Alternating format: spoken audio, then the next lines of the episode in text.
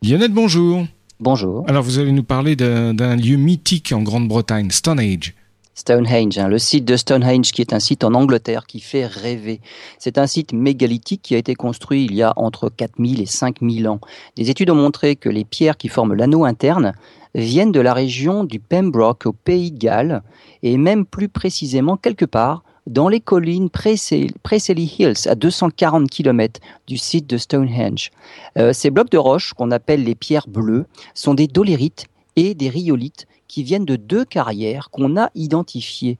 Des restes de foyers dans les carrières ont été analysés et on sait que les carrières d'où viennent les pierres bleues de Stonehenge étaient en activité il y a entre 4900 et 5200 ans, soit 500 ans avant que les pierres n'intègrent le site de Stonehenge. Qu'en conclure?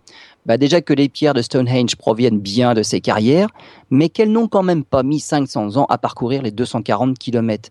Une nouvelle hypothèse est née, les pierres bleues auraient fait partie d'un autre édifice avant d'arriver à Stonehenge. Les archéologues sont maintenant à la recherche d'un ancien édifice dans la région du Pembroke.